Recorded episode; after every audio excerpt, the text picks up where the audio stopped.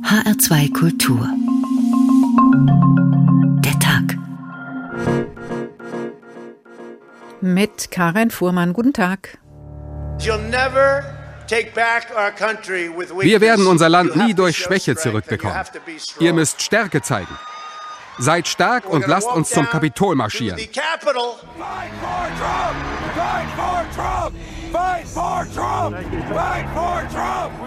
Um, this is our house. I mean, it, we, we pay for their, for their salaries. It's our tax dollars. We're allowed in that house. Das ist unser Haus. Wir bezahlen dafür. Wir dürfen da hinein. Uh, there might be some bloodshed, and that's what needs to happen. Innerhalb einer Minute durchbrachen sie die Polizeilinie und rannten die Treppen hoch zum Kapitol.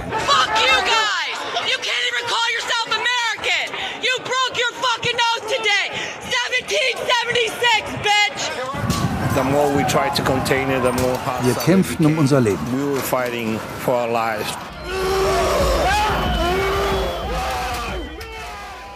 Chaos, Gewalt, Schreie. Washington am 6. Januar 2021. Ein wütender Mob stürmt Richtung Kapitol, dringt gewaltsam in das Parlamentsgebäude ein, in dem gerade formal das Wahlergebnis der Präsidentschaftswahl von 2020 bestätigt werden soll.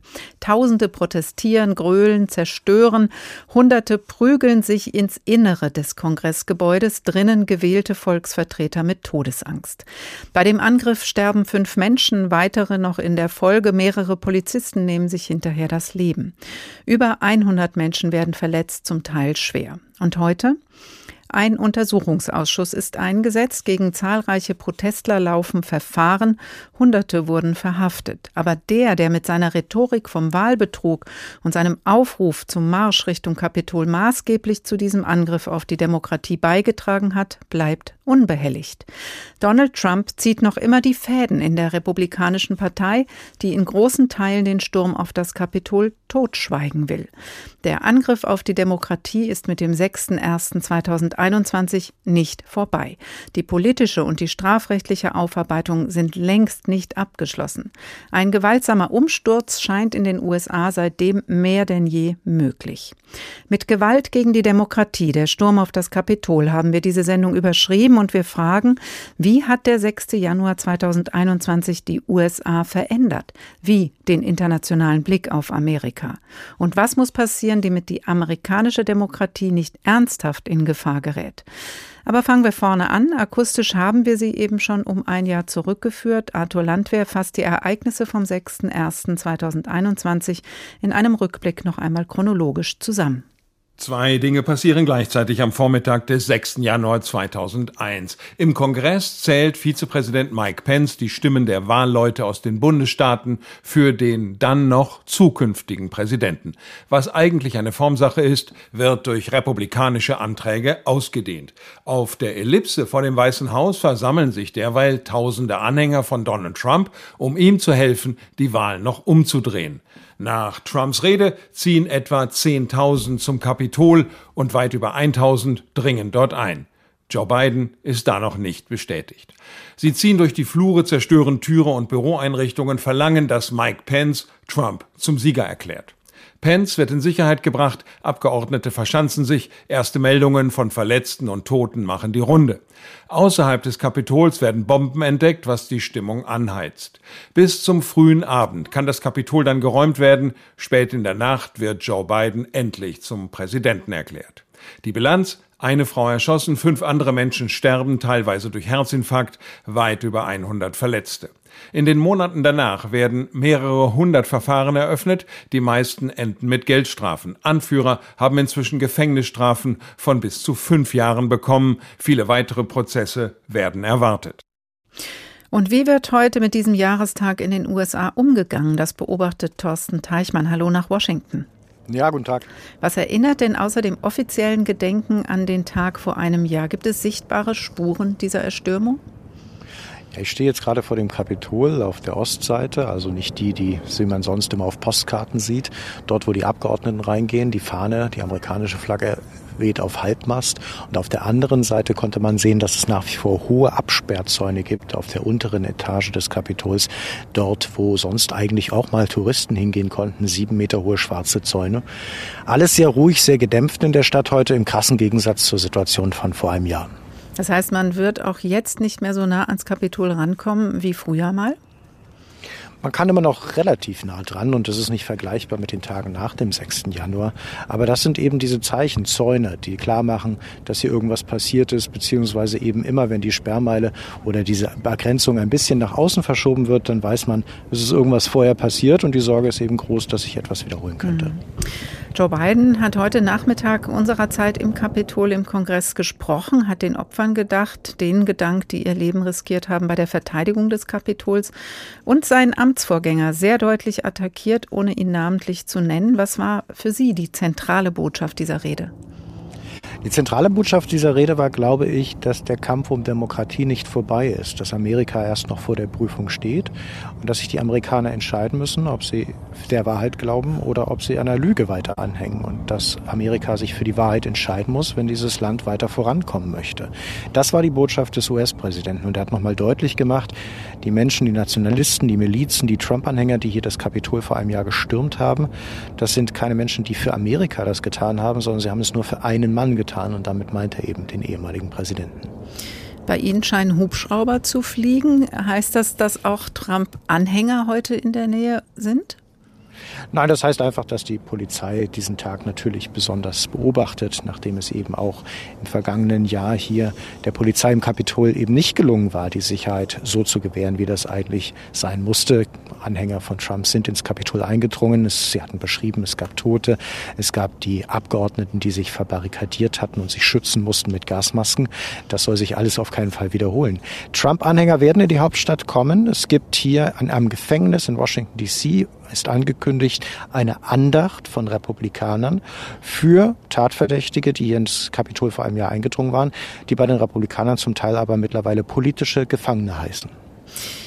Trump selbst hat sich auch geäußert, der als Strippenzieher ausgemacht ist, aber nicht angeklagt ist und dafür politisch weiter äußerst aktiv.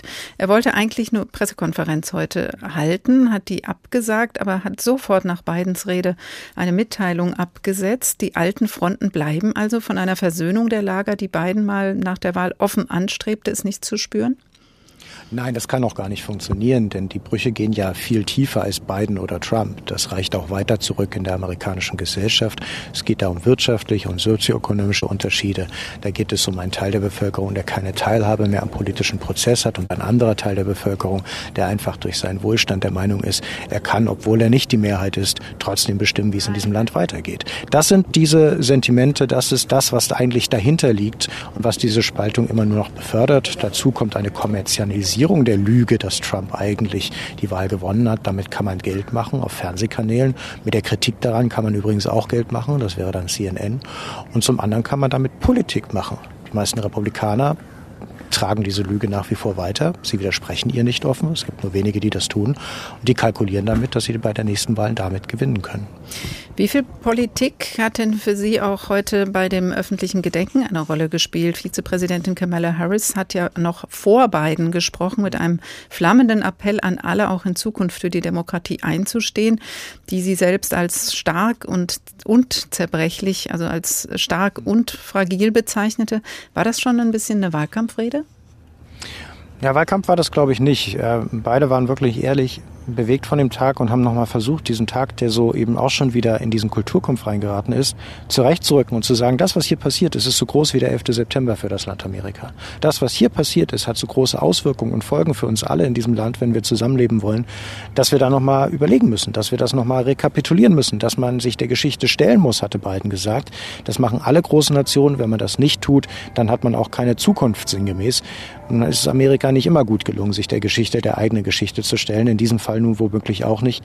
Ich glaube, Wahlkampf war das nicht. Es war wirklich teilweise wirklich der Versuch, das Gedenken äh, wieder zurückzurufen und den Menschen klarzumachen, dass es wichtig ist, zu wissen, was an diesem Tag passiert ist und das nicht in Frage zu stellen. Wird das auch im Mittelpunkt stehen bei den weiteren Veranstaltungen und bei dem öffentlichen Gedenken, was ja auch äh, noch zur Stunde andauert, auch vor dem Kapitol sein wird, dass man eben eher doch nicht politisch, was Biden natürlich war, aber jetzt in den weiteren Veranstaltungen eher nicht politisch, sondern eher nah am Gedenken ist? Wissen Sie, durch, durch was das immer politisch sein wird? Dadurch, dass nach Harris und Biden kein Republikaner gesprochen hat. Es wäre doch das Normalste der Welt gewesen, wenn Mitch McConnell, damals noch Mehrheitsführer im Senat, jetzt Minderheitenführer, als führender Republikaner die nächste Rede darauf gehalten hat und nochmal dem Land erklärt hätte, was der 6. Januar für dieses Land bedeutet. Das hat nicht stattgefunden. Dadurch ist das natürlich immer eine einseitige Veranstaltung. Aber es ist schwierig, jetzt immer Biden und Harris dafür die Schuld in die Schule zu schieben. Natürlich kann man sie kritisieren dafür, dass sie es nicht genug versuchen. Auf der anderen Seite fehlen eben ganz wesentliche Republikaner hier heute an dem Tag. Und ohne die zweite Partei kann man in einem Zwei-Parteien-System einfach keine Demokratie machen. Das ist ganz deutlich. Und so bleibt das Gedenken so oder so politisch. Thorsten Teichmann ja. in Washington am Kapitol mit über ihm kreisenden Hubschraubern, wie wir gehört haben. Ganz herzlichen Dank. Mit Gewalt gegen die Demokratie, der Sturm auf das Kapitol, der Tag in H2 Kultur. Viel dreht sich bei der Betrachtung der Hintergründe des 6. Januars 2021 um den damaligen US-Präsidenten Donald Trump. Auch wenn er von beiden heute nicht genannt wurde, namentlich äh, angesprochen war er. Abgewählt, aber zu diesem Zeitpunkt, am 6. Januar vor einem Jahr, noch im Amt, ein schlechter Verlierer und Aufrührer sondergleichen. Wie viele Künstler und Intellektuelle hat der amerikanische Schriftsteller Dave Eggers schon zu Beginn der Amtszeit von Trump seinen Umgang mit dessen Auftreten und dessen Politikstil gesucht und das mündete in seiner Satire Der größte Kapitän aller Zeiten. Ohne dass darin auch nur einmal die, der Name des Subjekts der Auseinandersetzung genannt wird, skizziert Eggers mit grobem, grobem Pinselstrich den Kapitän, der antritt, das Ruder des großartigen Schiffes Glory zu übernehmen. Es gab etliche potenzielle Nachfolger des Admirals, rund ein Dutzend Besatzungsmitglieder, die bereits große Schiffe gesteuert hatten, die sich mit nautischer Navigation und mit Seerecht auskannten. Mindestens zehn von ihnen arbeiteten sogar schon seit Jahrzehnten auf diesem speziellen Schiff und kannten es bis aufs letzte Schräubchen. Während die Passagiere überlegten, welche dieser qualifizierten Personen das Ruder übernehmen könnte, ergriff einer von ihnen das Wort. Ich mache das, sagte er laut mit einer hellen und zugleich heiseren Stimme. Der Mann war groß und pummelig und ging ein bisschen nach vorn gebeugt, und er trug eine gelbe Feder im Haar. Alle Passagiere kannten ihn gut. Sie wussten, dass er der Typ war, der an der Minigolfanlage billige Souvenirs verkaufte, der sich von allen Erwachsenen und einigen Teenagern auf dem Schiff Geld geliehen hatte, der als Kartentrickser und Hütchenspieler Leute reinlegte, der an windigen oder regnerischen Tagen drinnen blieb, weil diese Wetterbedingungen für seine Feder katastrophal waren, und er so ziemlich alles sagte, was ihm gerade so einfiel. Ich mag den Typen, sagte ein Passagier. Der sagt alles, was ihm gerade so einfällt. Ja, brüllte ein anderer. Dieser Mann hatte den Spitznamen Langfinger, weil er regelmäßig Passagieren die Brieftaschen und Portemonnaies stahl und sich darauf spezialisiert hatte, Kindern Süßigkeiten zu klauen. Dann waren da noch ein Erpresser namens Benny der Schröpfer, ein Mörder namens Patsy der Mörder und ein Trottel namens Michael der Cohen. Ein Knochenbrecher wurde Freddy der Schläger genannt und ein geschniegelter Gauner hieß Paul der Manafort. Und sie beide, sie alle jubelten am lautesten für den Mann mit der gelben Feder. Sie und die übrigen Upskirt-Jungs denn so nannten sie sich, amüsierten sich köstlich bei der Vorstellung, dass ihr Kumpel, den sie alle insgeheim fast unerträglich vulgär und dünnhäutig fanden, Kapitän werden würde. Lasst mich Kapitän werden, brüllte der Mann mit der gelben Feder. Er war vorher noch nie Kapitän gewesen, er hatte nie ein Schiff irgendwelcher Art kommandiert und hatte die vorherigen Kapitäne laut und oft beschimpft. Dave Eggers, der größte Kapitän aller Zeiten, erschien bei Kiepenheuer und Witsch. Fortsetzung folgt. HR2 der Tag. Was politisch folgte aus dem Sturm auf das Kapitol, das schauen wir uns heute an. Und natürlich hat das auch damit zu tun, was ermittlungstechnisch folgte. Über 700 Tatverdächtige wurden festgenommen, Haftstrafen verhängt. Aber die Ermittlungen und erst recht die Prozesse sind noch lange nicht abgeschlossen, wie Katrin Brandt berichtet.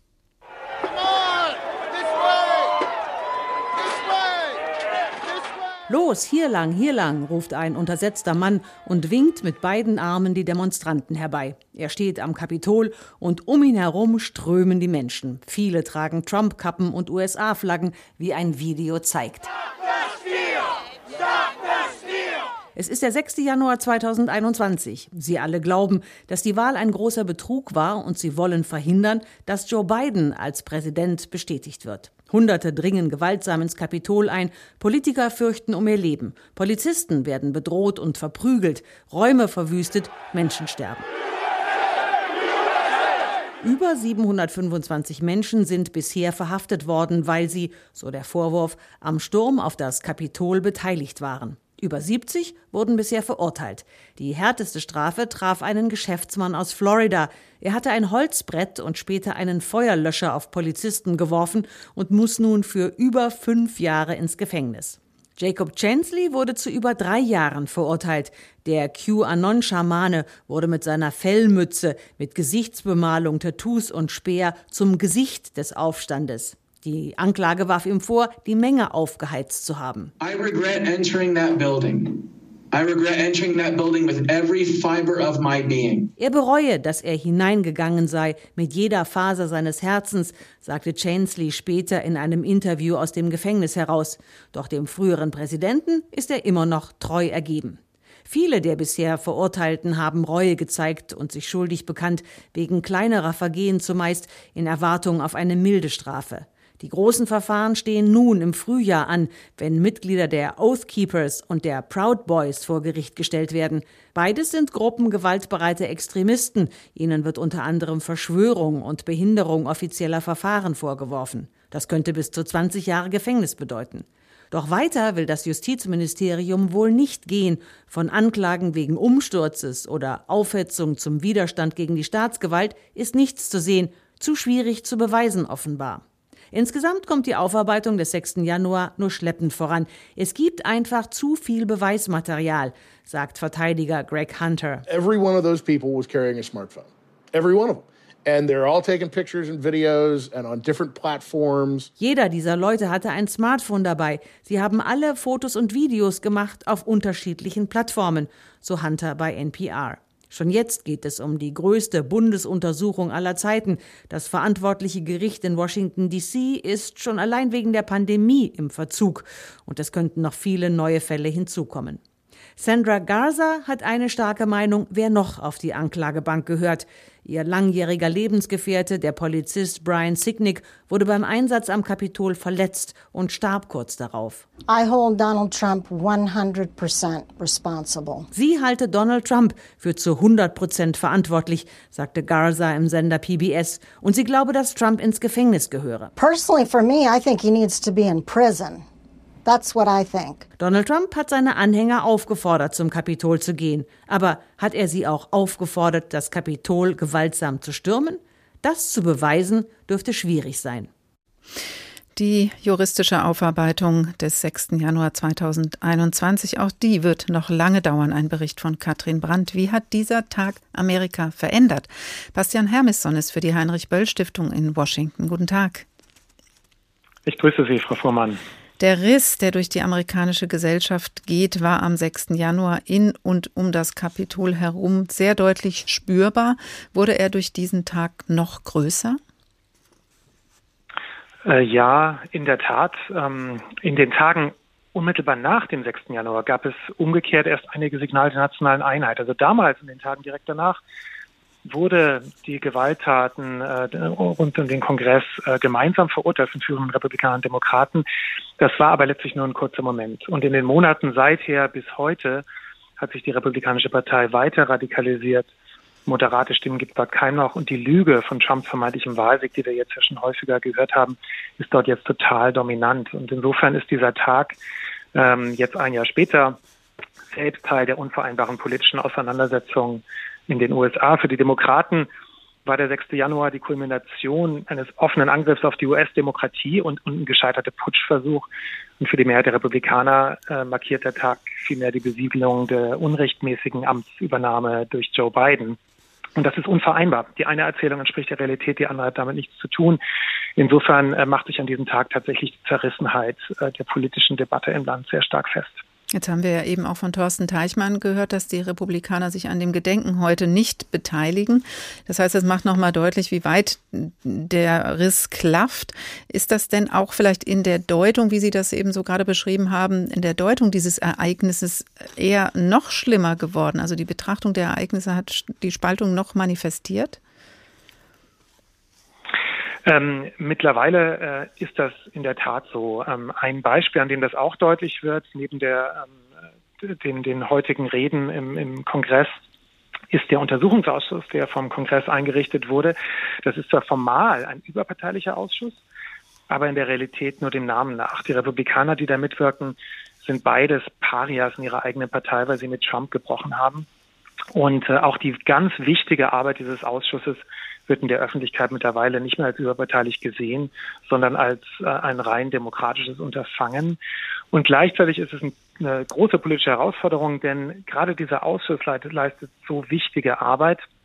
Denn da geht es nicht nur um die juristische, unmittelbare Aufarbeitung, die ja in den Gerichten stattfindet, wie wir gerade gehört haben auch, sondern es geht in diesem Ausschuss ganz zentral um die Frage, welche Rolle Donald Trump selbst gespielt hat, sein Umfeld und auch führende, führende Republikaner in dieser Zeit und inwieweit die Erstürmung des Kapitols also nur ein Teil dieses umfassenden politischen Putschversuchs war. Und die Tatsache, dass das nicht überparteilich geklärt werden kann und auch in den kommenden Jahren sicher nicht werden wird, ist äh, eine Riesenherausforderung. Tatsächlich beteiligen sich ja, beteiligt sich auch Zivilbevölkerung, die sogenannten Sedition Hunters, an den Ermittlungen ähm, der Aufklärung dieses Tages. Und da wird tatsächlich dann von der Gesellschaft, von der Zivilbevölkerung unterstützt, um herauszufinden, wer alles war daran beteiligt. Aber das auch im Sinne der Spaltung nur die eine Seite? Ähm, wir haben ja eben auch gehört, es gibt auch zivilgesellschaftliche Unterstützung für einige derjenigen, die das Kapitol gestürmt haben vor einem Jahr, mhm. die jetzt im Gefängnis sitzen und dann als ähm, politische Gefangene deklariert werden von, von einigen republikanernahen äh, Zirkeln. Ähm, die spielen da schon eine Rolle. Was dabei deutlich wird, ist, dass der Tag auch gesellschaftlich insgesamt den Riss nochmal noch mal vertieft hat. Wir dürfen nicht vergessen, wir hatten das erste Mal in der US-Geschichte keinen friedlichen Machtwechsel und keine Anerkennung des Wahlergebnisses durch die Verlierer der Wahl. Und äh, das hat natürlich gesellschaftliche Folgen, denn das bedeutet, dass beide politischen Lager das jeweils andere für illegitim halten.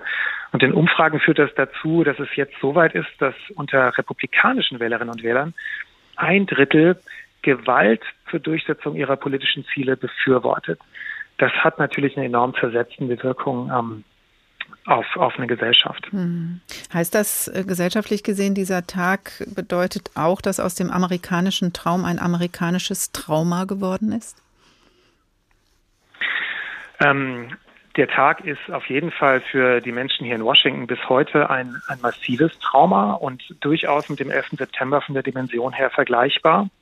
Ähm, wenn man jetzt allerdings 10, 20, 30 Kilometer außerhalb von Washington fährt, ähm, dann ist bis jetzt, ein Jahr später, die Beschäftigung mit diesem Tag auch nicht die dominante Frage politisch für, für viele Menschen, ähm, sondern vielen Menschen geht es doch in erster Linie um die Pandemie, in zweiter Linie um die wirtschaftliche Lage, eben die Alltagsthemen, die die Menschen beschäftigen.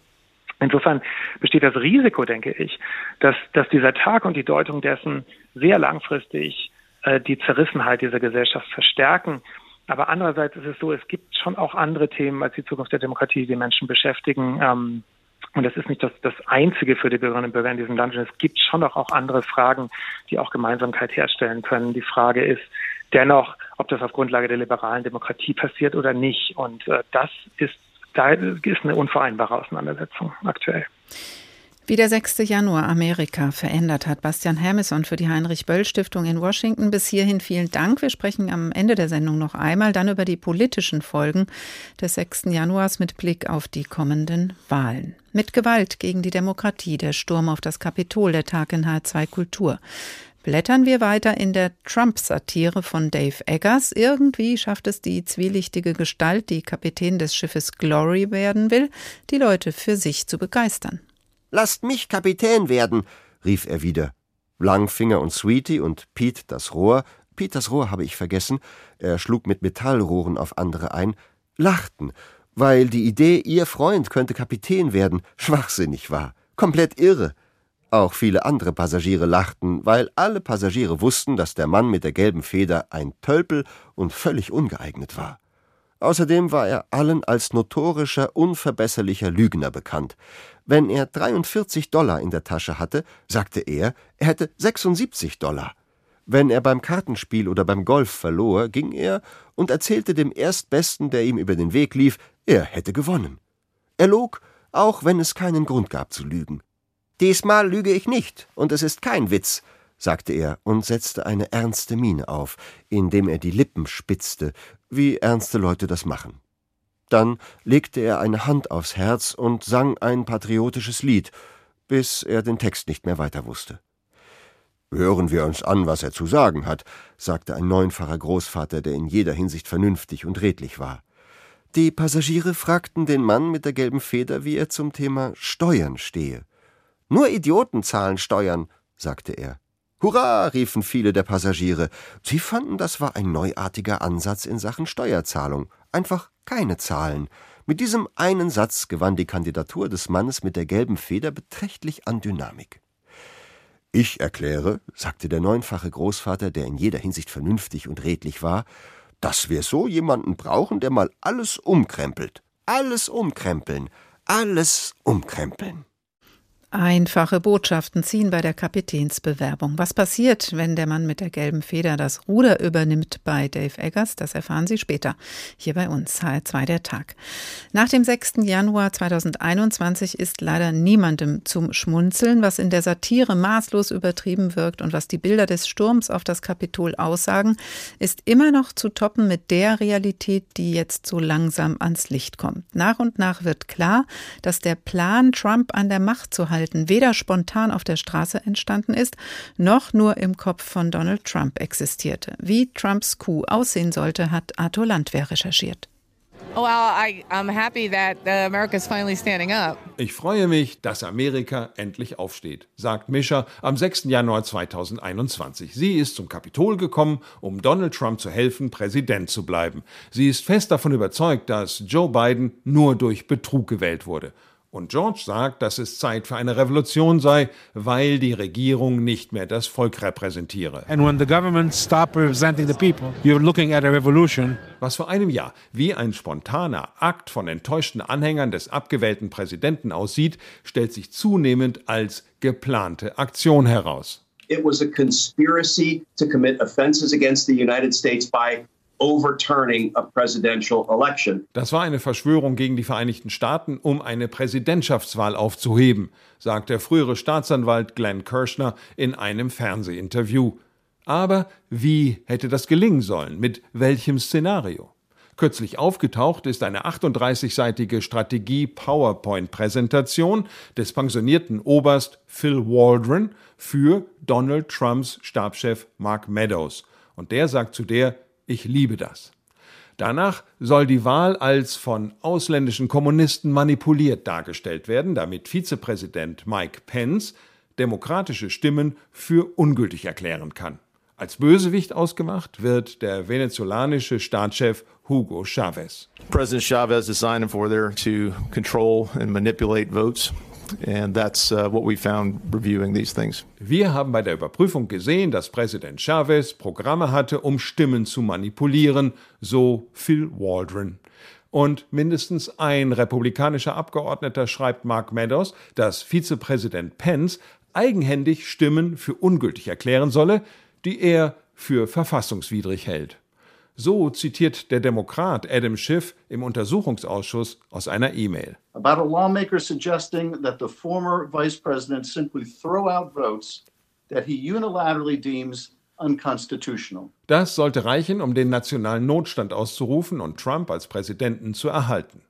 In einem anderen Szenario erkennt Pence einfach nur republikanische Wahlleute an, die dann Trump wählen. Nur Pence weigert sich, dies zu tun was Donald Trump ihm bis heute vorwirft. Pence habe einfach der Mut gefehlt, sagt er. Mike, had he had the courage bleibt ein anderes Szenario ohne Mike Pence. Republikanische Abgeordnete verzögern durch Anträge die Bestätigung von Joe Biden als Präsident. Das war bereits den ganzen Vormittag über passiert. Dann, der Angriff auf das Kapitol wird gewalttätig. Es brennt, Schusswechsel, Tote. Der amtierende Präsident Trump wird gebeten, vorübergehend den nationalen Notstand auszurufen, die Nationalgarde zu aktivieren und im Amt zu bleiben, bis die Situation wieder beruhigt ist. Generalstabschef Mark Milley nennt das Trumps Reichstagsbrandmoment für einen Coup in Anspielung auf 1933, als nach dem Reichstagsbrand in Berlin die Grundrechte außer Kraft gesetzt wurden. Dazu ist es in Washington nicht gekommen und wahrscheinlich wird es nie einen Beweis für einen solchen Plan geben, nur Indizien. Und zu denen zählt, dass die Nationalgarde in Bereitschaft stand, aber nicht um den Kongress, sondern Trumps Anhänger zu schützen. Außerdem, dass sich Trump für Stunden weigerte, in der gewalttätigen Situation einzugreifen. Hinter dem 6. Januar 2021 stand ein Plan. Und noch dazu, ein noch amtierender US-Präsident greift nicht ein, als das Kapitol gestürmt wird. Davor rief er selbst dazu auf und hält nachhaltig an der Rhetorik vom Wahlbetrug fest. Das alles wirkt in der amerikanischen Gesellschaft nach, davon haben wir gehört. Es wirkt aber auch international. Professor Volker Deppgart, Historiker und Professor für Amerikanistik an der Uni Regensburg. Guten Tag. Schönen guten Tag, Frau Fuhrmann. Die Erschütterung war weltweit spürbar. Wie tief geht denn international die Sorge, dass ein Umsturz in den USA wirklich möglich sein könnte? Ja, ich denke, wir machen uns schon international große Sorgen um die immerhin ja älteste moderne Demokratie der Welt. Ich meine, in vier Jahren feiern wir das 250. Jubiläum der amerikanischen Revolution. Äh, und die steht ja so am Anfang der politischen Moderne, auf die wir uns dann hier in Europa dann im 19. und 20. Jahrhundert auch zu äh, entwickelt haben. Und wir erleben jetzt, wie die ja, Mutter der modernen Demokratie in Chaos und Mobherrschaft ähm, versinkt. Wir haben erlebt, wie scheinbar unverrückbar geltende Regeln geschriebener und ungeschriebener Art äh, von heute auf morgen nicht mehr gelten zu oder nicht mehr zu gelten scheinen und vor allen Dingen eben, dass der Autoritarismus äh, aus dem System selbst kommt. Es ist ja nicht so, dass das jetzt irgendwelche Demokratiefeinde sind, die von außen auf die Demokratie hier einwirken, sondern es ist etwas, was aus der Demokratie, aus der amerikanischen Demokratie, ihren Traditionen, äh, ihren Institutionen, ihrer Rhetorik und auch ihrer Mittel selbst hervorkommt. Mhm. Ähm, und äh, das äh, zeigt eben dann doch auch das Potenzial für Selbstzerstörung und das Potenzial für autoritäre ähm, Transformationen der Demokratie selbst aus der Demokratie. Und ich glaube, da müssen wir uns alle ähm, Sorgen machen. Denn das, was in Amerika passiert ist, ähm, kann eben dann offenbar auch in anderen Demokratien passieren. Mhm. Was die aktuelle Politik angeht, sind ja die Zweifel an den USA als zuverlässiger Partner in der Amtszeit von Trump ohnehin immer größer geworden. Die Vorstellung der USA als Weltpolizei, als großer Bruder, das war ja schon vor dem 6.1. gebrochen. Was hat dieser Tag dann noch anrichten können? Ich glaube, in der Beziehung hat er nur noch einen weiteren Höhepunkt oder einen weiteren Tiefpunkt äh, gesetzt in einem seit langem laufenden Prozess, den Politikwissenschaftler und Historiker den sogenannten Atlantic Drift, also die das atlantische Auseinandertreiben äh, nennen. Das ist eigentlich ein Prozess der wechselseitigen Entfremdung, der sowohl von den USA als auch von Europa ausgeht, äh, der ziemlich unmittelbar nach dem Ende des Kalten Krieges, nach dem Fall der Berliner Mauer und nach dem Zusammenbruch der Sowjetunion einsetzt. Ähm, dieses Datum 1991 ist eigentlich in meinen Augen beides, also Höhepunkt äh, der europäisch-amerikanischen Beziehungen oder Freundschaft, äh, gleichzeitig aber auch der Umschlagpunkt, äh, an dem eben eine Auseinanderentwicklung einsetzt, die zu steigenden Graden von Entfremdung führt. Äh, und da ist jetzt dann eben die äh, Präsidentschaft Trumps äh, und auch das, was am 6. Januar passiert ist, äh, nur ein weiterer Tiefpunkt in einem Kontinuum. Das ist nicht unbedingt ein Bruch. Mhm, aber trotzdem zeigt ja auch gerade wieder der ukrainisch-russische Konflikt, dass man an den USA nicht vorbeikommt. Neue deutsche Außenministerin Annalena Baerbock ist gestern in die USA gereist und hat unter anderem mit ihrem amerikanischen Amtskollegen die Wichtigkeit der transatlantischen Beziehung auch in Bezug auf diesen Konflikt betont. Ja, ich meine, da steht jetzt die Annalena Baerbock steht sicherlich für die Rückkehr zu einer wertebasierten Außenpolitik, die eben darauf zielt, äh, Demokratie, Freiheit und Menschenrechte äh, überall in der Welt zu stärken, zu schützen ähm, und ähm, zur Not auch zu verteidigen. Es ist eben nur die Frage, ob die USA diesen außenpolitischen äh, Weg noch weiter gehen wollen. Auch das ist eine Sache, die äh, nicht erst mit Trump anfängt. Ähm, die USA haben seit 1991 mit der Rolle des äh, weltweiten Beschützers und Verteidigers äh, und Exporteurs von Demokratie eigentlich sehr schlechte Erfahrungen gemacht. Die sind in zwei sehr lange und sehr komplizierte und sehr blutige Kriege in Afghanistan, Irak verwickelt worden oder haben sich selbst auch darin verwickelt. Das Ganze hat zu einem äh, zu einer Überdehnung der militärischen, der ökonomischen und auch letztlich der sozialen Ressourcen und kulturellen Ressourcen geführt, äh, sodass Amerika eigentlich schon vor der Präsidentschaft Trumps äh, sehr erschöpft war. Und mein Eindruck ist, dass Trump von daher auch viele Wähler gewonnen hat, weil er mit seiner Politik, wie er des, der, der, der Rück, des Rückzugs aus der Welt, die Idee, dass wir hier als Amerikaner nicht überall in der Welt für Demokratie äh, einstehen können, äh, weil wir es auch gar nicht schaffen, dass er damit durchaus einen Nerv getroffen hat, ähm, den jetzt Joe Biden auch nicht so ohne weiteres ähm, aus, also ignorieren kann. Also ich mhm. glaube nicht, dass wir unter Joe Biden die Rückkehr zu einer kraftvollen Politik des liberalen Internationalismus erleben, in dem die USA sich selbst als weltweite Schutzmacht von Demokratie und Freiheit ähm, sehen. Mhm. Das heißt, ähm, wenn jetzt Baerbock mit Nancy Pelosi, der Sprecherin des Repräsentantenhauses, über die Notwendigkeit der Stärkung der Demokratie gesprochen hat, dann sind das schöne Worte. Aber die Schnittmengen in den notwendigen Bemühungen um die Stärkung der Demokratie sind doch nicht so groß? Ja, und auch die machtpolitischen Realitäten lassen das vielleicht gar nicht mehr so zu. Denn vieles ist ja auch ein Diskurs der Schwäche. Also auch Donald Trumps äh, Isolationismus, Donald Trumps Wirtschaftsprotektionismus, äh, die, die ganzen Handelskrieger, die er angezettelt hat, das war ja nicht mehr unbedingt aus einer Position der Stärke raus, ähm, sondern eher eine Manifestation von Schwäche. Ähm, und nochmal, diese Idee einer, einer imperialen Überdehnung äh, scheint mir hier sehr relevant zu sein, um auch die Vorgänge in den USA zu verstehen, wo man eben dann doch jetzt einsieht, äh, dass äh, das weltweite Engagement im eigenen Land dazu führt, dass man keine vernünftigen Highways mehr hat äh, und dass äh, sich sehr viel innerer Reformbedarf aufgestaut hat. Äh, und auch da setzt Joe Biden ja an. Also ich meine, er hat ja nicht jetzt angefangen mit einer Erneuerung von NATO und allem möglichen, sondern er wollte ein Klima- und ein Sozialprogramm durchbringen, was jetzt ja neulich im Kongress jetzt vorerst erstmal gescheitert ist. Also der innere Reformbedarf, mhm. der innere Reparaturbedarf auch der USA ist so enorm, dass momentan jetzt internationale Engagements davon nur ablenken. Der 6. Januar hat den Blick der Welt auf die amerikanische Demokratie verändert, aber es hängt nicht alles an diesem einen Tag, sagt Professor Volker Deppkart, Historiker und Amerikanist an der Uni Regensburg. Ganz herzlichen Dank. Der größte Kapitän aller Zeiten, so hat Dave Eggers seine Trump-Satire betitelt. Jetzt ist der Kapitän im Amt und dabei nicht ganz allein. Mit seiner Tochter an seiner Seite fühlte der Kapitän sich gleich viel besser. Seine Tochter hatte aber ihre Puppe mitgebracht und der Anblick dieser schlaffen jungen Puppe mit rosigen Wangen und schwarzen, leeren Augen gab ihm jedes Mal zu denken.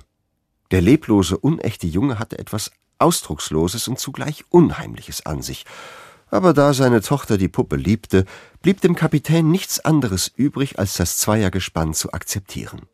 Es gab jedoch noch andere Subjekte in seiner Umgebung, die den Kapitän noch mehr ärgerten. Wer sind die ganzen Leute um uns herum?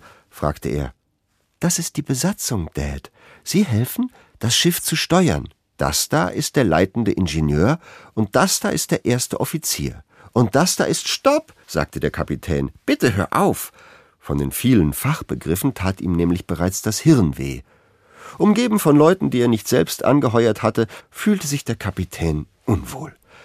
Der Kapitän flüsterte seiner Tochter den Vorschlag zu, alle Männer und Frauen auf der Brücke zu feuern und die Tochter des Kapitäns zuckte mit den Achseln. Sie hielt es nicht für eine gute Idee, das ganze Navigationspersonal zu feuern, aber andererseits glaubte sie nicht, dass es ihr als Hauptberaterin des Kapitäns zustand, ihm das zu sagen. Aber der Gedanke, sie alle tatsächlich zu feuern, bereitete ihm Bauchschmerzen, daher bat er seine Tochter es zu tun. Achselzuckend entließ sie den ersten Offizier, den leitenden Ingenieur, den Quartiermeister, den ersten Funker, die Sicherheitsoffiziere, die Steuerbordwache und so weiter. Kurz gesagt, jeden auf dem Schiff, der wusste, wie ein Schiff bedient wurde und in Hörweite war. Als sie gegangen waren, war die Brücke leer, und der Kapitän fühlte sich um einiges wohler. Einige Minuten lang saßen der Kapitän und seine Tochter und ihre Puppe schweigend da. Sie waren alle drei bereits gelangweilt und wünschten, sie könnten woanders sein. Ich werde eine Durchsage machen, sagte der Kapitän. Er schaltete das Mikrofon ein, das mit Lautsprechern auf dem ganzen Schiff verbunden war. Wir werden euch mit auf eine Reise nehmen.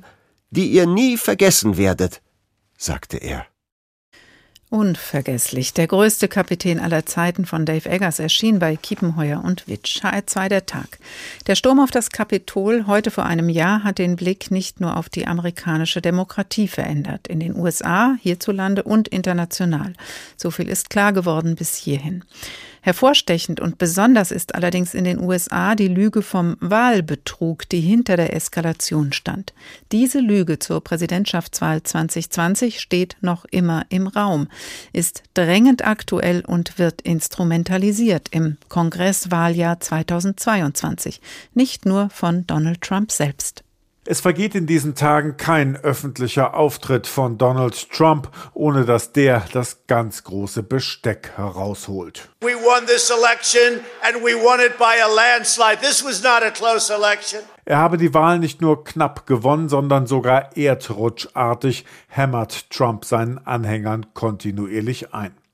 Die Fakten, dass hinter Biden 306 Wahlmänner standen und hinter Trump nur 232, dass Biden sieben Millionen mehr Stimmen erhalten hatte als Trump, diese unbestreitbaren Tatsachen haben bei den fanatischen Fans des Abgewählten noch nie eine Rolle gespielt. Aber auch in Trumps Partei gibt es flügelübergreifend nur noch sehr wenige, die der Behauptung des gekränkten Verlierers öffentlich widersprechen. Frankly, it's crazy that uh, that many people believe that uh, you know things that just simply aren't true, that they believe a, a, a different version of reality. But es sei einfach nur Wahnsinn, dass so viele Menschen an eine andere Realität glauben, meint kopfschüttelnd der republikanische Gouverneur von Maryland, Larry Hogan.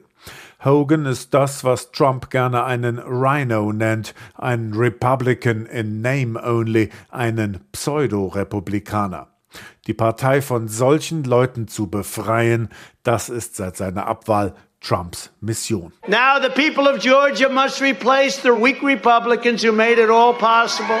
Dieser Tage erst forderte Trump seine Parteifreunde in Georgia auf, schwache Republikaner rauszuwerfen, sprich solche, die nicht die Falschbehauptung vom angeblichen Wahlbetrug mittragen.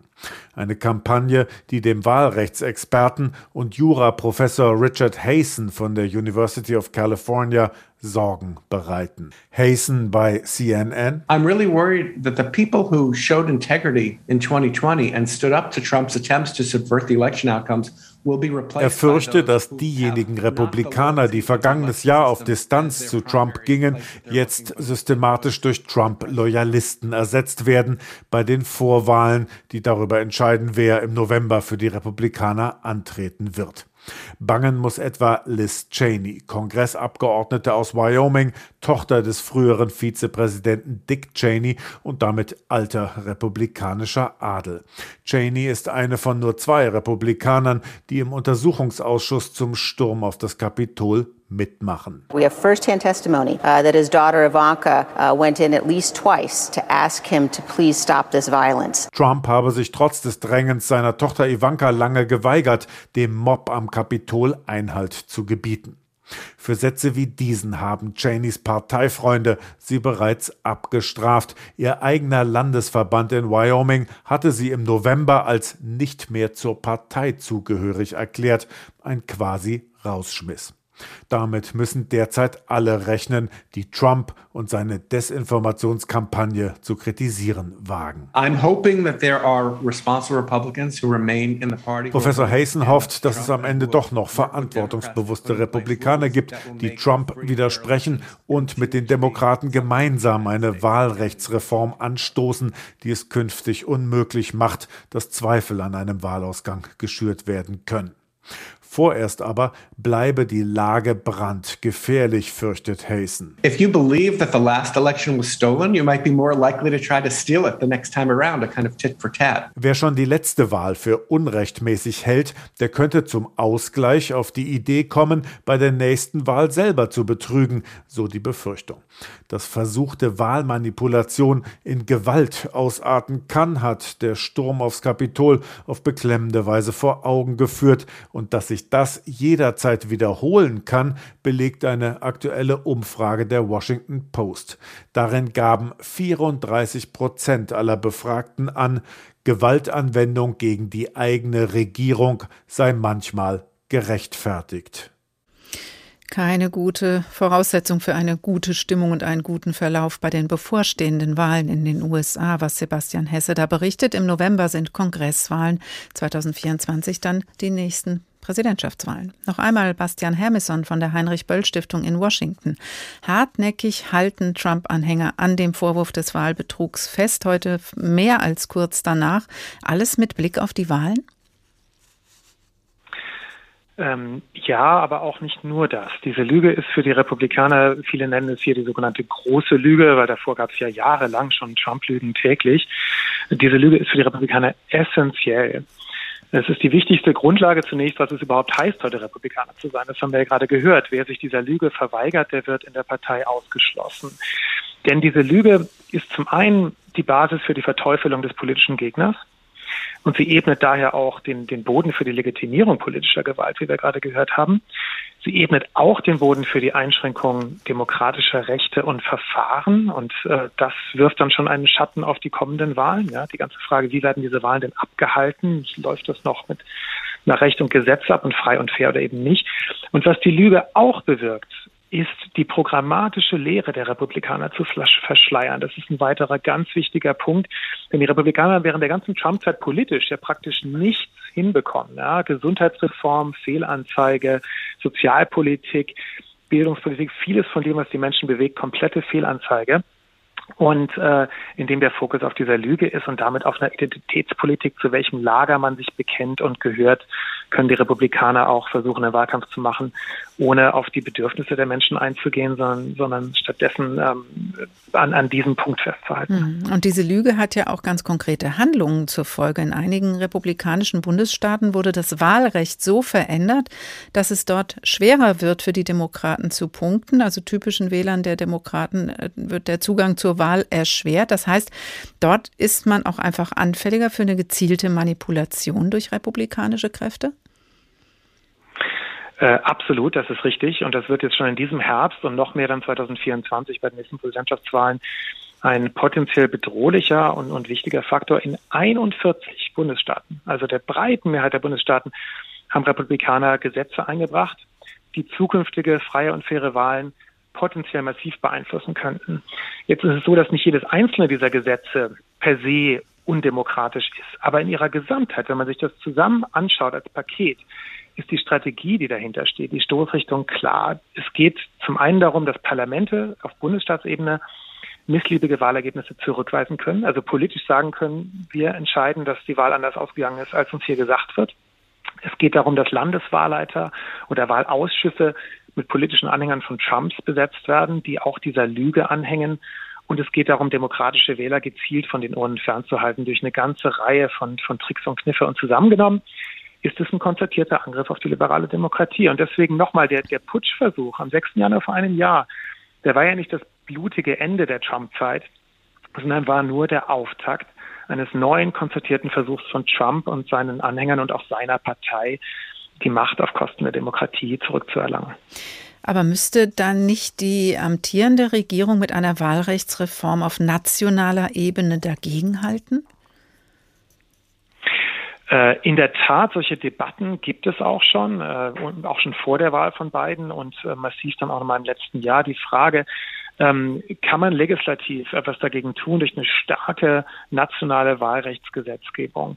Das ist nicht ganz so einfach, weil an sich die Durchführung von Wahlen in den USA ausschließlich Angelegenheit der Bundesstaaten ist. Ähm, es ist aber auch nicht ausgeschlossen. Es gab in der Vergangenheit auch schon mal das Recht, auf, auf nationaler Ebene ähm, dann einzugreifen, wenn Bundesstaaten beispielsweise gezielt bestimmte Wählergruppen, vor allem Afroamerikaner, das hat eine lange natürlich amerikanische spezielle Geschichte an der Stelle, ähm, wenn es da gezielte Diskrim Diskriminierung gibt.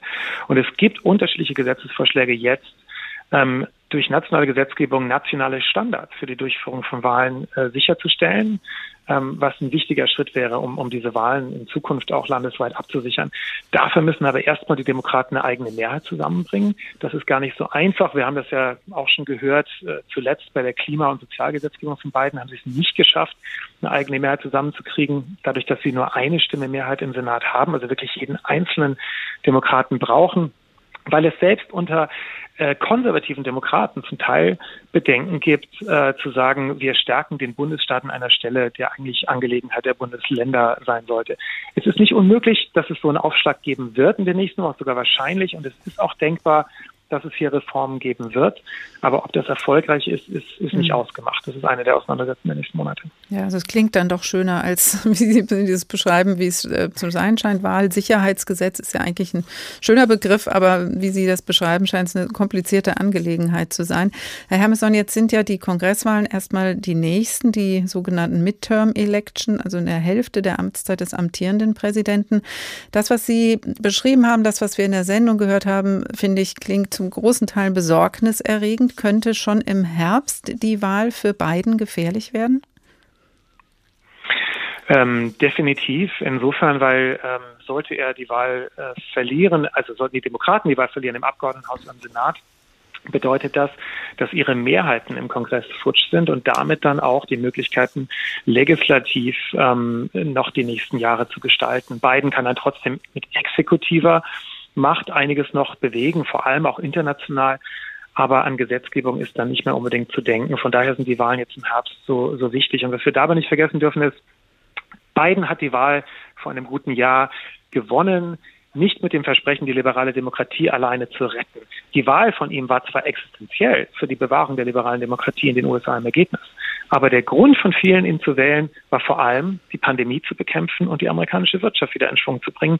Im Moment äh, scheitert Biden, ehrlich gesagt, an beiden dieser Aufgaben. Die Pandemie ist dramatischer denn je. Die Wirtschaft äh, stottert. Äh, wir haben Lieferkettenprobleme. Vieles funktioniert nicht. Und daher sind die kommenden Wahlen im Herbst äh, auch unabhängig von Trumps Lügen eine große Herausforderung für die Demokraten. Es ist eher davon auszugehen, dass die Republikaner ähm, erfolgreich sein werden bei diesen Wahlen. Und noch etwas weiter in der Zukunft liegen die Präsidentschaftswahlen 2024. Einst war ja die Vizepräsidentin Kamala Harris Hoffnungsträgerin, verhältnismäßig jung, weiblich, schwarz, äh, tough. Sie ist auch heute bei den Gedenkreden als erste aufgetreten, hat allerdings hm, irgendwie gerumpelt in ihrem Team offensichtlich. Das heißt, ähm, man weiß nicht so richtig, wird sie Kandidatin oder nicht. Ich weiß nicht, wie Sie es einschätzen. Gleichzeitig läuft sich Trump warm. Er ist nicht nur weiterhin mächtig in der Republikanischen Partei, sondern strebt auch eine weitere Amtszeit an. Ist die Sorge um die amerikanische Demokratie nur an Trump als Person festzumachen? Nicht nur, vielleicht zunächst kurz zu Kamala Harris. Mhm. Ähm, die ist auf jeden Fall eine denkbare kommende Präsidentschaftskandidatin.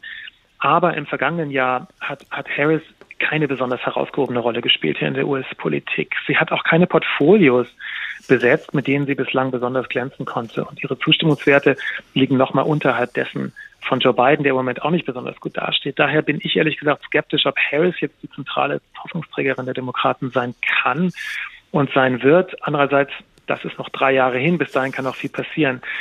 Auf der anderen Seite ähm, spricht im Moment eher alles dafür, dass Donald Trump auch der nächste Kandidat der Republikaner sein wird. Die Republikanische Partei ist ja mittlerweile seine Partei, die Partei von, von Trumps Gnaden. Die ganze Partei und auch die rechtskonservativen Medien haben sich Trump unterworfen. Und ähm, daher müssen wir davon ausgehen, dass es, dass es zu einer Neuauflage von Trump 2024 kommt, eventuell auch wieder gegen Joe Biden. Ähm, und dann äh, wird es tatsächlich äh, ums, ums sehr Existenzielle gehen. Das hat Biden und Harris haben das heute im Kongress ja deutlich gemacht. Die Auseinandersetzung mit Trump, der eben kein Schatten der Geschichte ist, sondern der immer noch an den Kulissen lauert und auf die nächste Chance wartet und sie auch schon vorbereitet, ist eine existenzielle Herausforderung für die mhm. liberale Demokratie. Das ist nicht nur für die USA wichtig, sondern auch für uns in Europa ja eine gewaltige Herausforderung und eine wichtige Frage, wie es hier politisch weitergeht. Und ähm, ob dann Biden oder Harris oder jemand anders antritt, ähm, dann muss sich das zeigen. Gleichzeitig ist Trump selbst auch nicht unschlagbar. Er ist weiterhin jemand, der extrem polarisiert und auch auf demokratischer Seite mobilisiert. Und sollte er 2024 antreten, ist auch das nicht nur ein positives Zeichen für die Republikaner. Gut möglich, dass er auch der Kandidat ist, der für die Republikaner diese Wahl verlieren kann.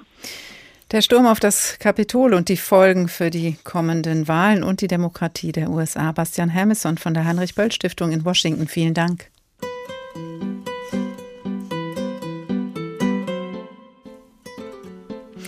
Und das war der Tag für heute. Der Sturm auf das Kapitol ist ein Jahr her, bis heute nicht abschließend aufgearbeitet und die Vorgänge werden, das haben wir in der letzten Stunde gehört, nicht nur die amerikanische Politik in die nächsten Wahlen hinein begleiten. Dieses Ereignis und der Umgang damit bleiben eine echte Gefahr für die amerikanische Demokratie. Diese Sendung nachhören können Sie wie alle unsere Sendungen als Podcast unter hr2.de oder in der ARD Audiothek der Tag HR2. Ich heiße Karin Fuhrmann und wünsche Ihnen noch einen schönen Abend.